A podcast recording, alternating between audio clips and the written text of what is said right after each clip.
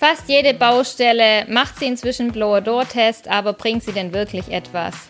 Darum geht es in der neunten Folge vom Blower-Door Wissen. Wir sprechen darüber, was der N50-Wert tatsächlich bedeutet bzw. über die Luftdichtheit aussagt, wie ein Blower-Door-Test normgerecht abläuft, was ein Prüfbericht enthalten sollte, damit er rechtlich korrekt ist und wann Blower-Door-Tests tatsächlich Sinn machen, um Bauschäden aufzudecken.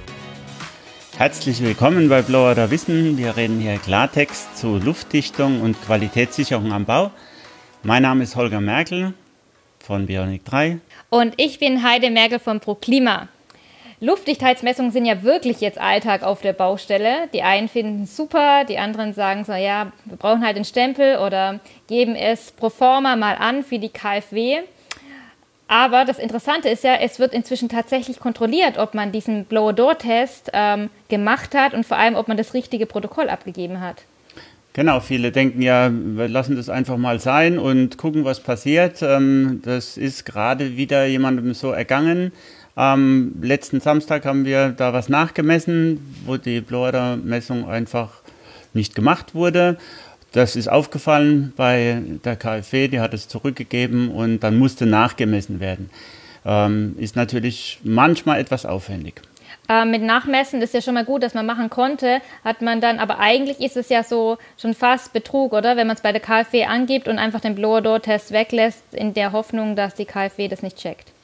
Ja, ähm, Betrug ist natürlich ein böses Wort, aber man versucht natürlich da irgendwas unter den ähm, Tisch fallen zu lassen. Das ist ein, ein, häufiges Verhalten, was man so kennt, aber was in vielen Fällen einfach äh, nicht gut geht. Und hat das Gebäude nachträglich dann den Blower-Test äh, mit Bravour bestanden oder war es etwas knapp? Das war mit Leichtigkeit eigentlich okay. äh, bestanden. Das Thema ist natürlich immer, wenn es um größere Gebäude geht, das war jetzt ein Bürogebäude mit drei Stockwerken, das in Nutzung ist, wo die Leute drin arbeiten. Bei bestimmten Branchen ist es so gut wie mm, nicht realisierbar, dass äh, da überhaupt nichts läuft. Und äh, in dem Fall ging es, also Samstag war angesagt. Das heißt, eigentlich hätten die den Blower-Door-Test locker machen können. Es war jetzt nicht so, dass sie wussten, dass die Luftdichtheit nicht stimmt, sondern es war eher so, dass sie dachten, ah, beim Blower-Door-Test sollte niemand da sein, sonst kann man den nicht machen, also lassen wir ihn mal weg, bevor man es koordiniert. Ja, irgendeiner hat ihn halt vergessen. Ähm, normalerweise der Energieberater, Energieberaterin, äh, der die das macht, äh, muss das ja kontrollieren, ob alle Unterlagen zusammen sind. Also es wird auch unterstellt, dass da einfach was vergessen wurde. Okay. Ähm, spannend, also spannend fand ich einfach, dass jetzt wirklich kontrolliert wird und nachgeguckt wird, weil die meisten sagen ja, bei so einem riesen Bauvorhaben ist wirklich Blodo so das Kleinste, ne, auch vom, äh, vom, vom Kostenfaktor her eigentlich das Kleinste und eigentlich auch so ähm, nervig, dass man ähm, ja, dass man es auch weglassen könnte. Genau. Aber jetzt lass uns gleich darüber reden, damit wir nicht abschweifen. Wann ähm, wann ist denn ein Blower-Door-Test ähm, ein Muss? Oder was muss man beim Blower-Door-Test beachten? Wann ist es, was muss man machen? Okay, wann, wann ist er ein Muss? Ähm, ja. Ist ja die eine Frage. Was muss man beachten? Die andere. Ja. Ähm, wann ist er ein Muss? Das hängt mit, dem, mit der energetischen Bilanzierung zusammen. Im Moment haben wir ja noch die ähm, Energieeinsparverordnung, die NF. Und da kann man das Kreuz setzen, bei Luftdichtheit geprüft. Das äh, vermindert den Primärenergiebedarf. Äh, man hat unter Umständen die Möglichkeit, weniger Dämmung einzubauen. Das ist die eine Variante. Die andere Sache ist die Lüftungsanlage. Wenn man eine Lüftungsanlage ansetzt als ähm, Energieberatung und ähm, äh, rechnet die quasi in die Gesamtkalkulation mit ein, senkt es auch wiederum den Primärenergiebedarf mit der Wärmerückgewinnung und dann braucht man den Blower-Test auch. Das sind eigentlich so die beiden Kriterien von der Berechnung her. Und wichtig dabei ist, dass man nach der richtigen Norm ist. Du hast ja gerade gesagt, jetzt, wirkt, äh, jetzt gilt noch die NF. Wir haben jetzt August 2020. Es heißt, im Oktober 2020 soll es in Kraft treten. Wir werden mal sehen. Und dann gilt ja die neue Norm, die ISO, DIN ISO, nein. Schlimmer, DIN EN ISO 9972 2018-12. Genau. Also wichtig ist, dass man nach der richtigen Norm ist und sonst ist nämlich für die Tonne, das wäre unser erstes ähm, Tonnenkriterium. Wer uns per Video zuguckt, wir haben extra nicht unsere schöne Mülltonne hier aufgebaut. Wir ähm, lassen Sie mal reden. Genau. Also der richtige und mit der Norm sozusagen, mit der richtigen Norm ähm, ist auch der richtige Zeitpunkt ähm, wichtig. Sonst ist es auch für die Tonne, wenn man nicht den richtigen Zeitpunkt macht. Und vielleicht kannst du jetzt kurz sagen, wann ist jetzt der richtige Zeitpunkt für die Messung nach der aktuellen Norm und wann wird sie künftig? Wann wird künftig der richtige Zeitpunkt sein? Im Moment ähm, ist der fertige Zustand ähm, gefordert von der NF, von der KfW, von der Norm, von der DIN EN 13829. Das steht da explizit so drin. Ähm, in Zukunft äh, ändert sich das insofern, dass äh, die ISO 972, DIN EN ISO 972, die wir schon breit getreten haben. Wir treten das deswegen so breit übrigens, weil es verschiedene Varianten dieser Norm gibt. Und wenn man die falsche hat, dann misst man einfach was Falsches zusammen. Also das ist auch so ein Tonnenkriterium. Wenn ich einfach irgendeine ISO 972 nehme, dann ist es für in, die Tonne. In der Schweiz wird ja auch die, mit der ISO 9972 gemessen seit Jahren zum Beispiel. Genau. Und ähm, wir haben dann die Möglichkeit, quasi baubegleitend zu messen, wenn die luftdichte Ebene hergestellt ist. Also wenn, sagen wir, die Gipskartonplatten noch fehlen oder der Estrich noch fehlt, aber die eigentliche luftdichte Ebene ist hergestellt, vollständig aber bitte, also nicht mit Bautür. Das ist die andere Variante. Das bedeutet, wir messen dann anders zu einem anderen Zeitpunkt, als, als wir jetzt messen. Ja, ähm, lass uns gleich über den berühmten N50-Wert sprechen. Jeder, der mit Blow-Door-Messung zu tun hat, weiß, ähm, N50 steht für die Luftwechselrate und dann gibt es ja zwei Kriterien. Einmal, dass man einen Wert von 3,0 erreichen muss ähm, ohne Lüftungsanlage und einen mit äh, 1,5, wenn man eine, ich weiß gar nicht, sagt man Lüftungsanlage oder raumtechnische Raumlufttechnische Anlage. Anlage. Kannst du sagen, wie du willst. Also egal, also das gleiche gemeint, ne? Also, ja, wobei, das, äh, da, da, lehnen wir uns mal nicht so weit aus dem Fenster. Ja. Also RLT-Anlage, Raumlufttechnische Anlage, ist ein verwendeter Begriff. Es gibt da auch ähm, viele Möglichkeiten äh, bei der äh, beim NF-Nachweis da irgendwas äh, reinzumachen, verschiedene Anlagen, da sind wir nicht so firm. Für uns ist äh, wichtig, was steht in dem NF-Nachweis drin im Moment oder später in dem GEG-Nachweis, wenn er denn so heißt. Ähm, ist es bilanziert oder ist es nicht bilanziert? Da gibt es verschiedene Anlageformen, an, Formen von raumlufttechnischen Anlagen. Aber Lüftungsanlage ist so das Thema. Ja. Und es war, ich weiß gar nicht, ob es immer noch so ist, aber vor ein paar Jahren war es so ein bisschen so ein Hype, so, ne, dass die, die Architekten sich damit, ähm, oder einige Architekten, wo ich mitgekriegt habe, damit quasi so übertroffen haben mit, hey, mein Haus hat einen N50-Wert von 0,4 und meins hat äh, eins von 0,6, was super ist, ne, das Passivhaus ähm, Qualität sozusagen. Aber das sagt ja letztendlich nichts darüber aus, dass da weniger Bauschäden auftreten. Deswegen würde ich gerne mit dir jetzt darüber sprechen, was sagt der N50-Wert tatsächlich aus? Kann ich davon ausgehen, dass wenn mein Haus ein N50-Wert von 1,0 ist, dass kein Schimmel passiert zum Beispiel oder kein, äh, kein Wasser in die Konstruktion trinkt und ich zufrieden für immer in meinem Häuschen wohnen kann. Also manche sind zufrieden in ihrem Häuschen mit äh, einem N50-Wert von äh, knapp 3,0, weil sie es einfach nicht wissen wollen, was da passiert. Ähm, wenn, wir mal, wenn wir unten anfangen, ähm, ist natürlich äh, die Gefahr geringer, wenn wir einen besseren Wert haben, ganz klar, dass da Schäden in der Konstruktion passieren. Allerdings äh, haben wir auch in Fachartikeln und weiteren Folgen dargestellt, dass äh, kleine Löcher auch einen riesen Ärger machen können. Deswegen ist der N50-Wert etwas äh, differenziert zu betrachten.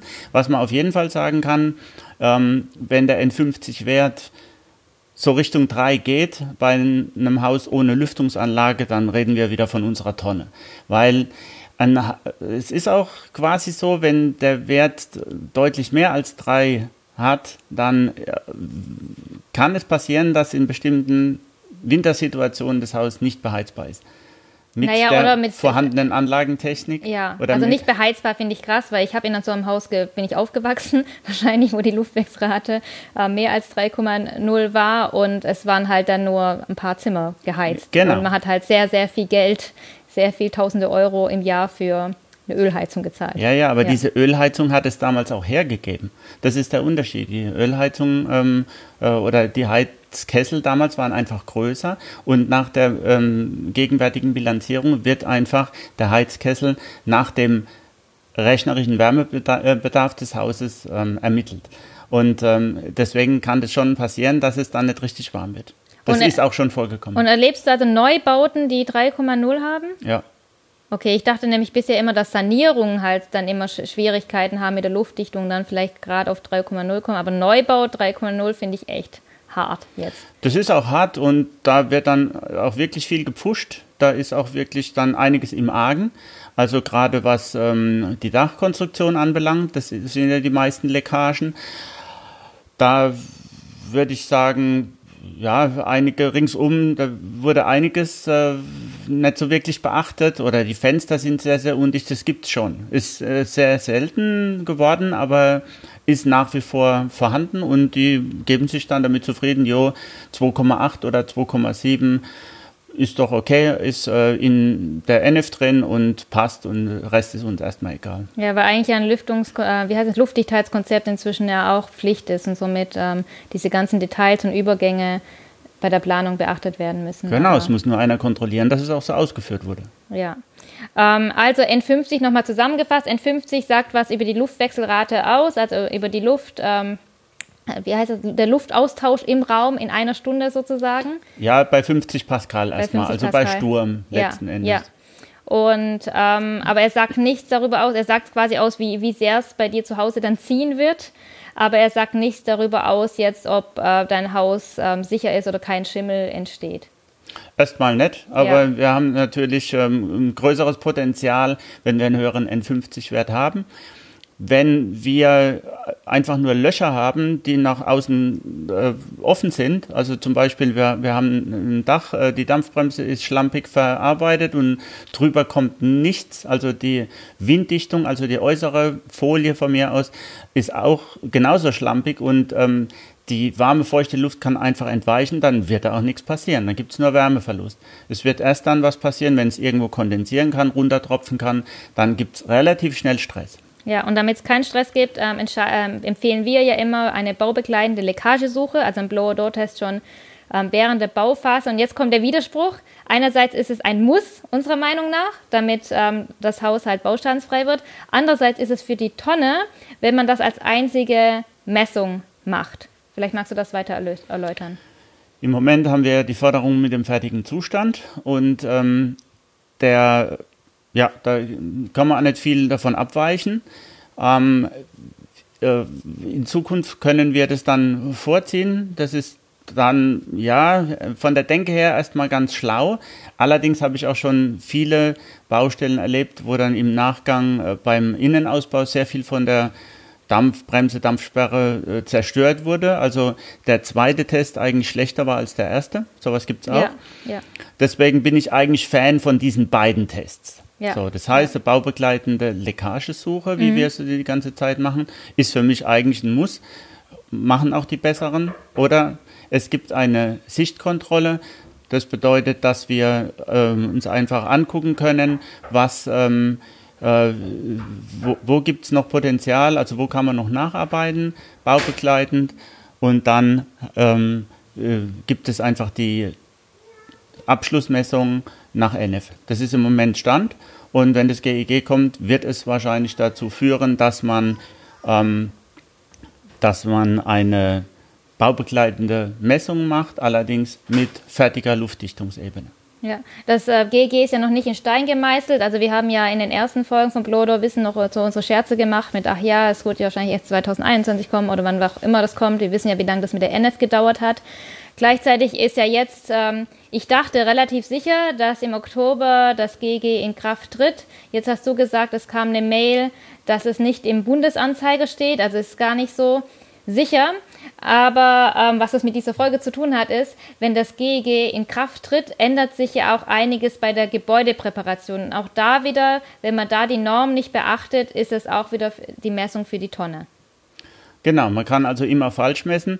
Ähm, wir warten jetzt einfach mal ab, das mit dem GEG. Wenn wir uns mal etwas zurück erinnern, äh, vor allen Dingen bei Einführung der NF 2009 war auch einiges unklar oder haben sich einige Unklarheiten ergeben, die dann in verschiedenen Ausschüssen nochmal diskutiert wurden. Als Beispiel nenne ich ähm, die Dunstabzugshaube, ob die zugeklebt werden darf oder nicht. Äh, Ergebnis war, sie darf nicht zugeklebt werden. 2014 schon. Also da war einiges unklar und das werden wir genauso erleben mit dem GEG. E ich habe jetzt zum Beispiel gelesen, dass wenn das Gebäude vor Fertigstellung gemessen wird, dann gilt so und so und so und so. Aber es steht nirgends, wenn es nach Fertigstellung gemessen wird. Also werden wir da abwarten müssen, was da dabei rauskommt, weil diese Fragen werden dann aufkommen, die werden in Fachkreisen dann diskutiert und vielleicht gibt es irgendwann mal ein Ergebnis. Ja, das Gute ist aber, ein paar Sachen stehen ja schon fest, was zum Beispiel in der Norm steht und wir hatten neulich eine Folge aufgenommen zur Fahrstuhlschachtentrauchung und äh, dass sich da zum Beispiel auch ändert, ähm, jetzt darf man es nur abkleben, künftig darf man es nicht abkleben. Genau, wir haben ja dann die andere Norm und die andere Norm sagt, ähm, nochmal was anderes als das GEG e dann letzten Endes, also beziehungsweise in der Norm steht was anderes oder anders angefangen. Was wichtig ist, ist der nationale Anhang. Deswegen 2018-12, da sind die nationalen Anhänge dabei. Der wichtigste ist der NA, und ähm, da steht zum Beispiel drin, dass äh, eine Aufzugsschachtentauchung nicht mehr abgeklebt werden darf. Ähm, es steht drin, dass ähm, äh, bestimmte Teile der Lüftung nicht mehr abgeklebt werden dürfen. Im Moment dürfen wir alles abkleben, bis hin zu Fensterfallslüftern. Und das wird dann nicht mehr der Fall sein. Das heißt, wir werden dann ähm, äh, unterscheiden müssen, ob die Anlage ständig in Betrieb ist oder nur teilweise in Betrieb und um solche Sachen geht es. Also wir haben da viel, viel Potenzial, Tonnenmessungen zu produzieren die im Moment übrigens auch produziert werden, weil falsch gemessen wird, weil ja, falsch Es gibt ja auch Leute, die schon nach 9972 messen. Genau, und das ist dann einfach im Moment falsch. Ja, so. ja, ja. Aber da es so eine ähm, sehr füllende, ähm, füllenden Inhalt ist, machen wir einfach eine extra Folge. Ich glaube, das haben wir für nächstes Mal auch getan. Genau, ne? nächste Folge nächste GEG. Folge, ähm, wo wir dann intensiv über GEG-Änderungen sprechen. Und ich habe hier noch aus, aufgeschrieben, ähm, ähm, der Blower-Door-Test ist auch für die Tonne, wenn nur eine Seite vom Prüfbericht abgegeben äh, wird, weil mir das persönlich auch passiert ist, dass bei meiner Eigentumswohnung nur äh, von dem Blower-Door-Test nur der Prüfbericht mit hat bestanden. Ich weiß gar nicht, ich glaube, der N50-Wert stand noch drauf und das war's. Und das ist einfach nicht normgerecht. Genau, also ähm, die Norm oder beide Normen ähm, stellen ganz klar, wie muss die Messung ablaufen, also Druckstufen und so weiter. Das ist wiederum häufig ähm, ein häufiges Tonnenkriterium, dass ähm, äh, falsche Druckstufen äh, gewählt werden, also zum Beispiel nicht bis äh, 10 Pascal runtergemessen wird oder fünfmal die natürliche Druckdifferenz, wie es eben heißt. Es wird eben bei 25 Pascal aufgehört solche Sachen äh, oder die Steigung der Kurve und, und all so ein Kram, ähm, dass es nicht normgerecht ist. Ähm, es äh, steht ganz klar drin, was in äh, natürliche Druckdifferenz auch noch so ein Thema. Äh, es steht ganz klar drin, was äh, im Prüfbericht stehen muss. Und das sind eben viele Kriterien. Das sind 20 Punkte, was da rein muss. Der N50-Wert, die Kurve muss rein, die Druckstufen müssen rein und so weiter. Äh, kann man nachlesen in der 13829.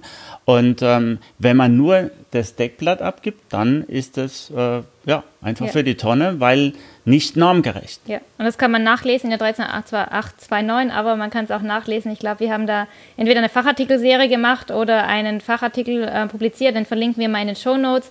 Und in Folge 4, glaube ich, wo wir da ähm, geschrieben haben, so geht, äh, gesprochen haben, so geht Blodo-Manipulation, dort haben wir auch nochmal einzeln aufgelistet quasi, was in einem Prüfbericht drin sein muss. Weil manchmal ist es Manipulation und manchmal ist es einfach Unwissen, dass da nicht fachgerecht abgegeben wird. Genau.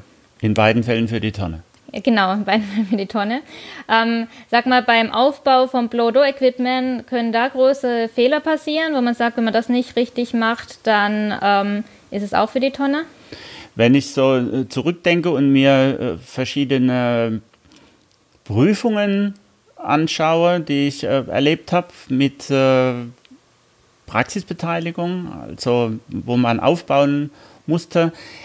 Dann erinnere ich mich daran, dass einige durchgefallen sind, nur wegen dem Aufbau. Okay. Weil der Rahmen nicht gehalten hat, äh, falsch eingebaut war, zu viele Leckagen äh, von sich aus produziert hat. Mhm. Schläuche falsch angeschlossen, Schläuche eingeklemmt. Es gibt eine ganze Batterie, was man da falsch machen kann. Ja. Man sollte das aber merken ja. bei der Messung. Also das mhm. heißt, das Ergebnis, das ich da produziere, müsste irgendwie aufstoßen oder okay. Die Messung läuft nicht durch oder irgend, irgend sowas. Ja, da kann man berühmt ist ja auch, wenn man einen Schlauch, äh, wenn man einen Schlauch äh, vergessen hat, nach draußen zu legen, dass man das dann merkt, wenn man die Messung startet und dann nochmal quasi durch das äh, Gebläseloch klettern muss, um den. Ja, wobei man das, oder? klar, wenn man nicht durchlegt, klar, ja. aber ein häufiger Fehler ist, dass man anschließt innen, aber nicht außen.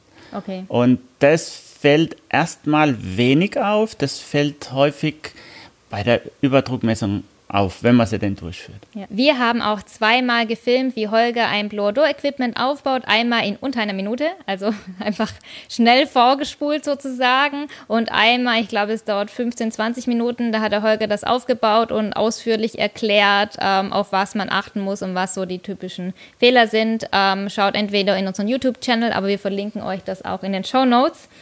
Und ähm, in, äh, wir hatten auch ein Online-Seminar mit äh, ProKlima, also von der ProKlima Wissenswerkstatt zum gleichen Thema. Und da kamen ein paar Fragen und ich dachte, diese Fragen waren ganz spannend und äh, die Antworten könnten auch für euch interessant sein, falls ihr nicht beim Online-Seminar dabei gewesen seid. Und eine Frage war, ist eine Blodo-Messung saisonabhängig? Erstmal nein, das ist ja der große Vorteil, dass man eigentlich immer messen kann. Die Leckagesuche ist manchmal im Winter etwas einfacher, weil man eben Thermografiekamera einsetzen kann. Es geht dann etwas schneller, aber das hat natürlich auch was mit Erfahrung zu tun, nach was man eigentlich sucht. Ja, und eine Blow-Door-Messung ist ja für die Tonne, wenn die Geräte nicht kalibriert sind, weil das ist ja Pflicht sozusagen, das steht auch in der Norm drin. Und jetzt ist, war die Frage noch, ähm, ist, äh, muss Thermografie auch kalibriert sein, wenn man, wenn man quasi bei der Leckagesuche ähm, damit arbeitet. Die äh, Hersteller sagen sicher, dass die kalibriert werden muss oder ja. sollte. Und ich denke, auch wenn man mit einer Thermografiekamera arbeitet, ist das sehr, sehr sinnvoll, die zu kalibrieren. Allerdings zählt die Thermografiekamera laut Norm nicht zur Ausrüstung. Das heißt, zur Ausrüstung ähm, zählen das äh, Gebläse letzten Endes. Gebläse ist eine Luftfördereinrichtung und eine Vol Volumenstrommesseinrichtung bei den meisten Equipments in, in einer Einheit. Also das, was wir als Gebläse kennen, sind eigentlich zwei Dinge. Dann haben wir das Druckmessgerät und wir haben ein Thermometer. Das sind die Geräte, die laut Norm kalibriert werden müssen. Okay, also das Anemometer auch nicht dann. Das Anemometer wird normal äh, von vielen als Thermoanemometer, also auch als also. Thermometer mhm. benutzt mhm. und muss deswegen für, die, ähm, für das Equipment nach 13829 kalibriert werden. Okay. Übrigens auch für die 9972 mit sogar größerer Genauigkeit. Okay, okay. Weil ich glaube, dass ähm, das wissen, also viele wissen, dass man das Gebläse ähm, kalibrieren muss, aber dass diese ganzen Einzel, ähm, das Zubehör sozusagen, das ist noch nicht so bekannt, oder? Ja, viele wissen sogar nur, dass man das Druckmessgerät, also bei Blower Door Equipment DG700 oder DG1000, ja. dass das kalibriert werden muss, aber das Gebläse wird oftmals unter den Tisch gekehrt und da ist schon auch einiges an Messungen zurückgekommen. Also gerade Gutachter äh, schauen darauf. Wenn jetzt zum Beispiel ein Bauherr, sie, und das tun ja viele, lassen sich ähm, bei der Abnahme von einem Gutachter begleiten oder von in der ganzen Bauphase. Der kriegt dann das Blower-Messprotokoll in die Hand, da steht ein altes Kalibrierdatum drauf, dann sagt er, die Messung ist ungültig. Ja. Oder man kommt auf die Baustelle und der Gutachter fragt, äh, ist Ihr Equipment denn kalibriert? Ja, ja, ja. Also mehr, also ich habe das jetzt noch nie gehört, dass wirklich nach einem kalibrierten Gerät auf der Baustelle gefragt worden ist, aber du, du schon dann. Ja, erstens wurde ich schon gefragt Echt? Okay. und äh, hier bei uns kam vor geraumer Zeit einer unserer Mitarbeiter sehr stolz zurück und sagte, heute bin ich gefragt worden, ob die Geräte kalibriert sind. Also das, äh, das passiert schon und ich glaube, dass mehr und mehr gerade Gutachter äh, darauf achten.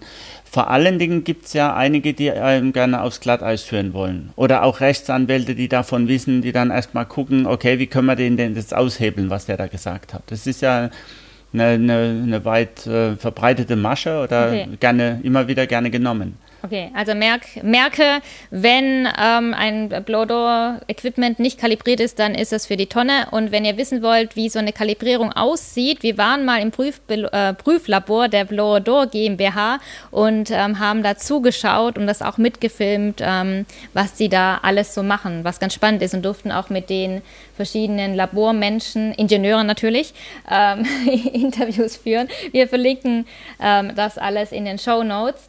Holger, lass uns jetzt mal zusammenfassen. Wann ist eine Blow-Door-Messung ein Muss und wann für die Tonne? Ich sag mal die Muss. Also wir haben das nicht explizit benannt, aber es kommt wahrscheinlich raus bei unserem Podcast. Ein baubegleitender Test ist ein Muss, weil man da die Leckagen rechtzeitig aufspüren kann und nachbessern kann und sozusagen schon große Bauschäden rechtzeitig verhindern kann. Und dann ist natürlich das äh, wichtig, nach der richtigen Norm zu messen. Gerade die DIN, NN, DIN EN 13829, künftig die DIN EN ISO 9972 mit 2018-12. Genau. Ähm, deswegen machen wir auch den Podcast zu zweit, damit der andere immer klug scheißen kann. Ein Blower-Door-Test ist ein Muss, wenn das Gebäude nach NF bilanziert ist die Lüftungsanlage mit angesetzt ist oder ein Kreuz bei äh, der Luftdichtung gemacht worden ist. Also wenn man Fördermittel erhalten will, sollte man ähm, den Blower-Door-Test ähm, beachten. Und wenn ich ergänzen darf, die ja. KfW ähm, fordert ja für die meisten Programme den Blower-Door-Test. Das, gehört, äh, das kommt auch noch dazu. Genau. Und jetzt bist du dran mit der Tonnenliste. Okay, die Tonne. Natürlich, wenn man die falsche Norm einsetzt, also wenn man nach der falschen Norm misst, und da auch zu einem falschen Zeitpunkt quasi gemessen hat. Ähm, es ist für die Tonne, wenn man nach 13829 einen Blower-Test als Nachweis für die NF macht und baubegleitend misst. Auch dann ist er für die Tonne. Wenn das Equipment falsch aufgebaut ist und äh, im Prinzip äh, keine vernünftige Messung rauskommt, wenn die Geräte nicht kalibriert sind, Druckstufen, natürliche Druckdifferenz nicht eingehalten, keine richtige Leckagesuche gemacht wird, wenn man keinen normgerechten Prüfbericht abgibt und wenn der N50-Wert bei 3,0 liegt oder bei 2,9, dann sollte man es besser sein lassen. Ja, und äh, was ich, wir haben ja immer wieder das GEG ähm, erwähnt, ähm, was sich dadurch ändert. Sprechen, darüber sprechen wir in der nächsten Folge. Also seid in zwei Wochen äh, bitte dabei. Und das GEG äh, kommt ja wahrscheinlich im Oktober und wir von ProKlima haben dann gleich ein Online-Seminar dazu organisiert. Am 14. Oktober ist kostenfrei, heißt aktuelle Anforderungen von Blow-Door-Messungen ähm, wegen des GEGs. Da könnt ihr euch jetzt schon anmelden. Ist natürlich mit Holger. Link auch in den Show Notes. Und dann um die Werbeschleife weiterzuführen, bist du bei einer Bauschadensfachtagung in Würzburg. Ich vergesse immer den Termin im November, 26. November in Würzburg. Und dort ist der Holger Referent und ProKlima ist Sponsor. Und wir haben ein Special Deal gemacht. Und zwar, wer sich über uns anmeldet, über uns, unseren Link, darf sich ein Fachbuch aussuchen. Also schaut mal rein, meldet euch an. Der Holger freut sich, wenn ihr ähm, dabei seid, wenn er euch persönlich treffen kann. Das war's von mir. Genau. Möchtest du noch was sagen? Ja, wir freuen uns natürlich über eine Bewertung. Wir freuen uns ähm, ähm, über Kommentare und äh, in unserem Blog könnt ihr uns auch schreiben. Ihr könnt uns mitteilen, was äh, äh, ihr zu der Folge dazu zu sagen habt, beziehungsweise äh, was ihr ergänzen könnt oder wenn ihr Fragen habt, gerne an uns persönlich natürlich auch direkt. Ähm, unsere Kontaktdaten, Kontaktdaten stehen in den Show Notes. Und natürlich immer schön weitersagen und abonnieren. Schön, dass ihr dabei wart. Tschüss.